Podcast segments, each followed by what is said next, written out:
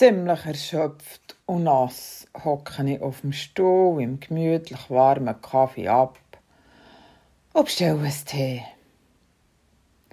Aufwärmen ist angesagt und ausruhen auch.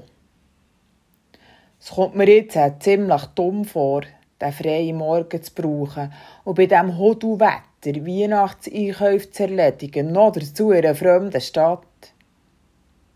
Ich gebe es zu, eigentlich bin ich einfach zu müde für in dieser Großstadt-Dschungel. Dankbar nehme ich das dampfende Teetassel entgegen und muss lachen, als ich das Teebüteli genauer studiere. Hol dir Kraft, steht der drauf. Und auch noch grad belebende Kräuterteemischung. Wie lang echt Kraft aus dem Tee wird länger? Eigentlich braucht es ja gerne Kraft. Jetzt, Ende November, noch mehr als sonst, deucht es mich. Das Hudelwetter raubt ihm auch noch die letzte Energie. Und bei euch, liebe Hörerin, liebe Hörer, wie viel Akkuladung habt ihr noch? Wie viel Prozent sind noch voll, noch im grünen Bereich? Und was macht ihr, wenn ihr in Rot einrutscht? Viele Menschen probieren es dann mit aller Gattung, die Kraft verspricht. Ganze Listen findet man mit Tipps und Tricks. Starte gemütlich in den Tag. Lache so oft es geht. Mache eine Ayurveda-Kur. Geh raus an die frische Luft. Iss mit Genuss. Brich mal aus der Routine aus.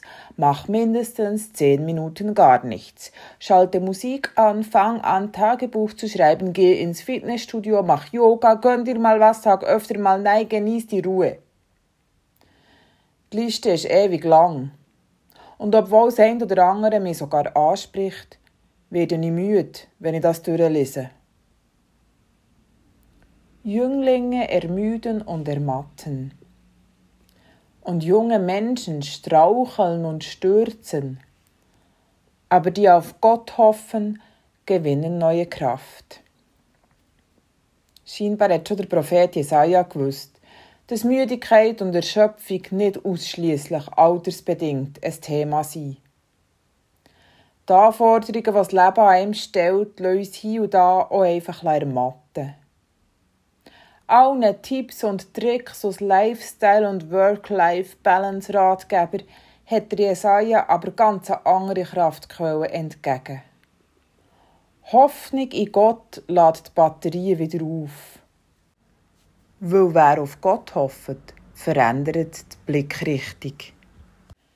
Weg vom eigenen Leisten, hin zu dem, was unverfügbar und überraschend ist, hin zum Geschenkten. Es ist der Blick weg aus dem Drehen um sich selber her zu einem anderen Horizont. Darum lade ich euch ein, euch einen Tee oder einen Kaffee oder was auch immer zu machen. Wer weiß, auf welche Kraftquellen ihr dabei stösst. Ah ja, und lasst euch nicht stressen mit den Weihnachtseinkäufen. Es wird so oder so Weihnachten. Liebe Grüße aus dem Diemtigtal, Pfarrerin Melanie Kummer.